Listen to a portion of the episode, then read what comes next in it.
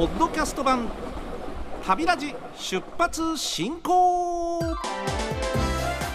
このポッドキャスト番組は RKB ラジオで毎週土曜日朝5時30分から放送している旅ラジ出発進行。そのポッドキャスト版です。ポッドキャストでしか聞けないコーナーもございますよ。それでは早速出発進行。メールいただいたのは豊前市のラジオネーム京子さん。ありがとうございます。こんな風に書いてありましてね。えー、っと鉄ママな私って。えそうですか。うん。いやいやいいじゃないですか。息子さんの影響だったりね。まああるいはもともと興味があったんだけれどもより興味が湧いちゃってと。ね。初めましてって書いてあります。どうもどうも、えー、初のご乗車。初のご乗車じゃないね、えー、お便り。ご乗車はしていただいてたというようですがありがとうございます。はい。えー、っと週末仕事の一踏ん張り前のお弁当作り時間にああ聞いてくださってる。なるほど。弁当凝る方ですか？どうですか？ね。凝る人はなんか上手に作るもんね。お店できるんじゃないっていうぐらいの。ね。いやいやもうあのソーセージのタコちゃんなんてもんじゃないっすよ。もう素晴らしい。もう開けたらはあキャラクターが出てきたとかね。凝ってる方は凝ってらっしゃいますけどはい。えー、っと使えるお金はわずかですが鉄ママな私 JR に入社したかったんですが時代がまだ伴っておらず叶わない夢にと書いてあります。あらそうでした。いやまあね確かに時代とともに女性従業員の方はどんどんどんどん増えてる感じがいたしますね。うん緑の窓口ほとんどの方が女性になりましたもんね。まあ、博多駅の場合そうですが他の駅も結構いらっしゃってね。前は男性しかいなかった私は覚えがありますが国鉄時代とか。前置きはさておき。先週19日これは11月の話。小倉工場鉄道ランドへ。小学校3年の息子と行ってまいりました。ほらママ鉄だったら楽しかったでしょね。小倉駅からの伊三郎新平列車にテンションが上がり。おそれは上がるわ。工場内で私は普段見られない分解された車輪。ほう。次男は体育館にあった歴代車両の紹介パネルに興味津々。車両はわかるんですが分解された車輪っていうのが面白いですね。これ結構萌えっとしたというのはお母さんの方だったっていう。へえ。最近は、えー、照れやプライドでなかなか難しい息子ですが楽しそうにしてました。ね。うんよかったよかった。はあでも分解された写あの車輪を見て、え結構こうおおっていうもし本当に JR に入社なさっていたらこういう整備工場とかに行きたかった口かもわからんね。ね。いわゆるメカの方。どっちかとメカの方に行きたかったとかそういう方もいらっしゃるかもしれないし。へえ萌えとなるポイントはいろいろでございますね鉄道は。ということですよ。だから面白いんです。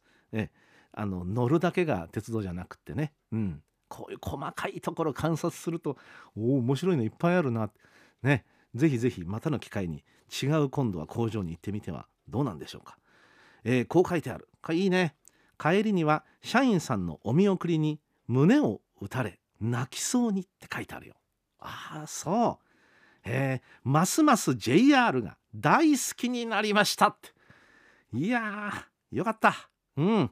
ますますね、えー、JR が鉄道がまあ広く言えば鉄道全体が大好きになったということなんでしょう。いいですね。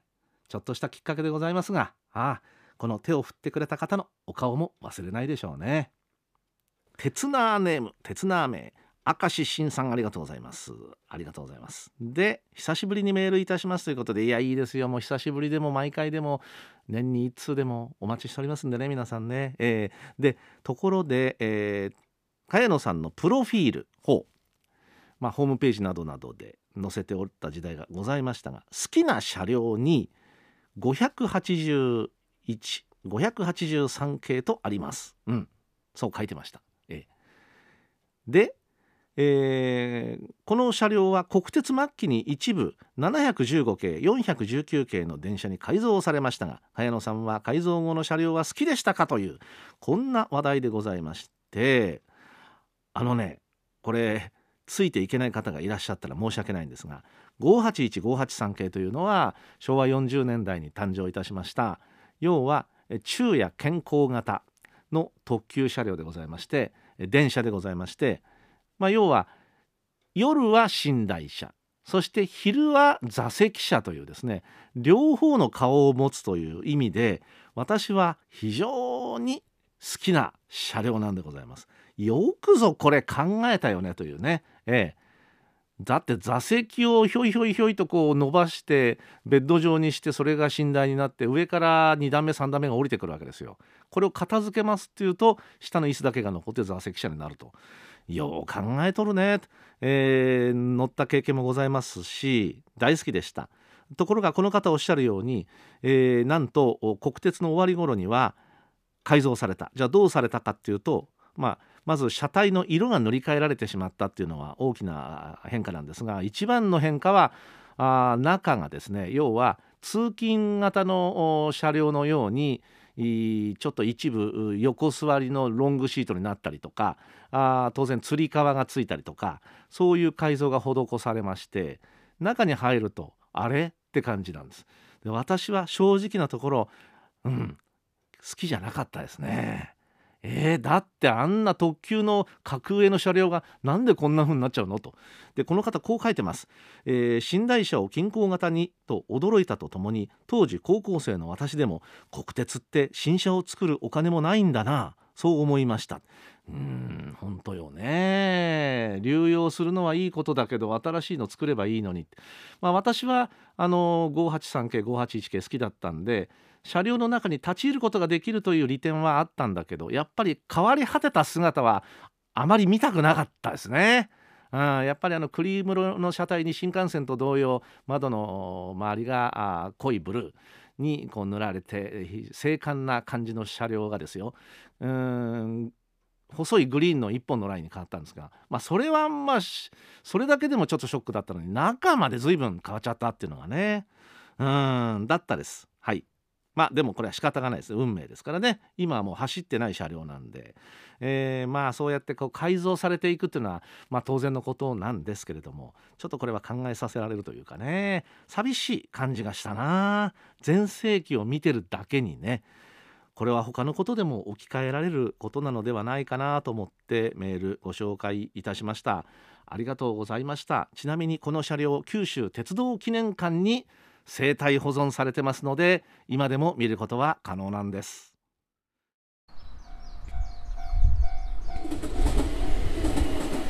ポッドキャスト版旅ラジ出発進行。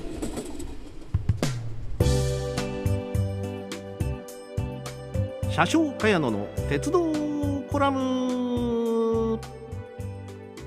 今回は去りゆく車両たち。パート2でお話ししていきたいと思います。RKB ラジオで毎週土曜日の早朝5時半から運行中の旅ラジ出発進行の車掌私茅野がこちら。ポッドキャストでしか聞けないというまあ独り言のまあダラダラのつぶやきお付き合いいただければと思いますね。さあ今月のテーマは先ほども言いました。去りゆく車両たちその2でお送りしたいと思いますがあの番組の進行をしておりましたら番組で紹介したお便りの中にですねかつて活躍した車両が改造されたっていう話題を最近ご紹介したんですよ。最近っていうのは12月の放送なんですがでやっぱりね思い出すことがいっぱいありますね。で当然国鉄時代の車両が今も JR で走ってます。でこちらは大変貴重な存在ではあります。でかつての例えば色ね、えー、で走っている車両もあれば全く色が変わってしまっている車両もあると。でこれは各 JR になって、えー、各地方地方でいろんな色をつけていったというのはまあやむを得ないかなと思いますけど不思議なものでやっぱり身にまとう服が変わりますと人間もそうでしょう。違う人に感じませんか？色が変わるだけで随分と車両のイメージって変わっちゃうもんなんですよね。まあ、しかも例えば街を走っている車なんかはまあ大体一色である場合がほとんどですよね。白黒あるいはグレーとかね、えー、シルバーとか。鉄道車両の場合は1色ってことがなくはないけどやっぱりどっちかっていうと2色3色使ってる。これでやっぱり変わると随分違います。まずそれが一つ。それからもう一つは形自体が変わってしまってる、えー、形外見は一緒だけど内装が変わっちゃった。ね。内装が変わってしまってまあかつては寝台車だったのにその面影なく何か変わっちゃったななんていうこともあればね。それから例えば横から見て、えー、お客さんの出入りするドアが2箇所だったのが3箇所になった。そうなると座席の配置も変えなくちゃいけない、うん、たったそれだけのことで随分と印象って変わってしまうものです。さらに言えばうん中間車だった車両がうん、まあ、編成を短くすることによって先頭車両が足りなくなっちゃう。だから改造する。そこに、えー、っと運転台だけを作ってポコッと前に多分あれはめるんだと思いますけども。そうすると一見わからないんですけどもよく見るとちょっとこうねあれ？なんか窓の配置並びが違うなとかまあそんなことにも気がついたりなんかすることがあるわけですね。まあこれはまだいい方かなと思いますけれどもうん。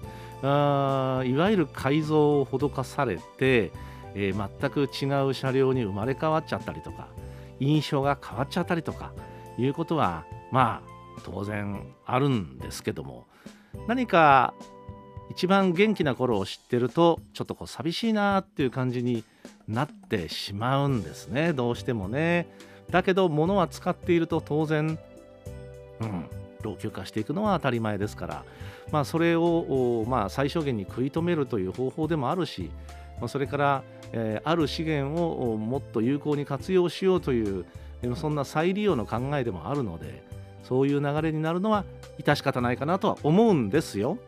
思うんだけどね勝手なものでやっぱり一番元気な頃の面影を追いかけてしまうそんな私でございますね。えー、いやあの私自身もですね30年前の写真と比べれば雲泥の差でございます。はいそりゃあこんなに白髪ないし。こんなに、えー、横に広がってないしいろんなところが。ああいやそうなんですけどね。だいぶ痛みが来ておりますが。来ておりますけども。ね。何十年も経ちゃそうなるんですけどもね。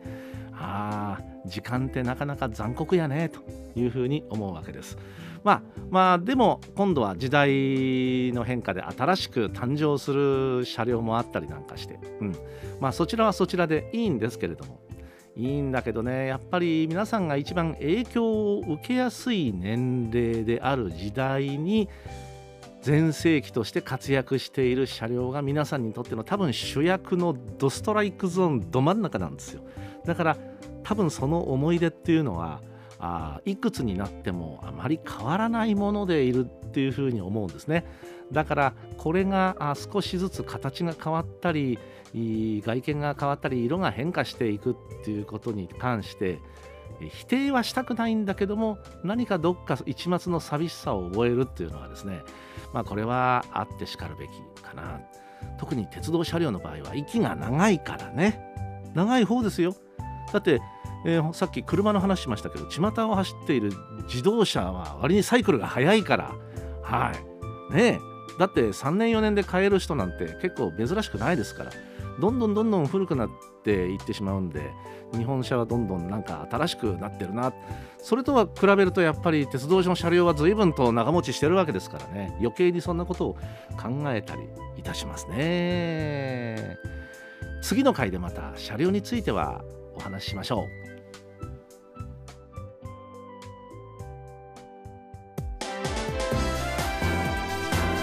ポッドキャスト版旅ラジ出発進行。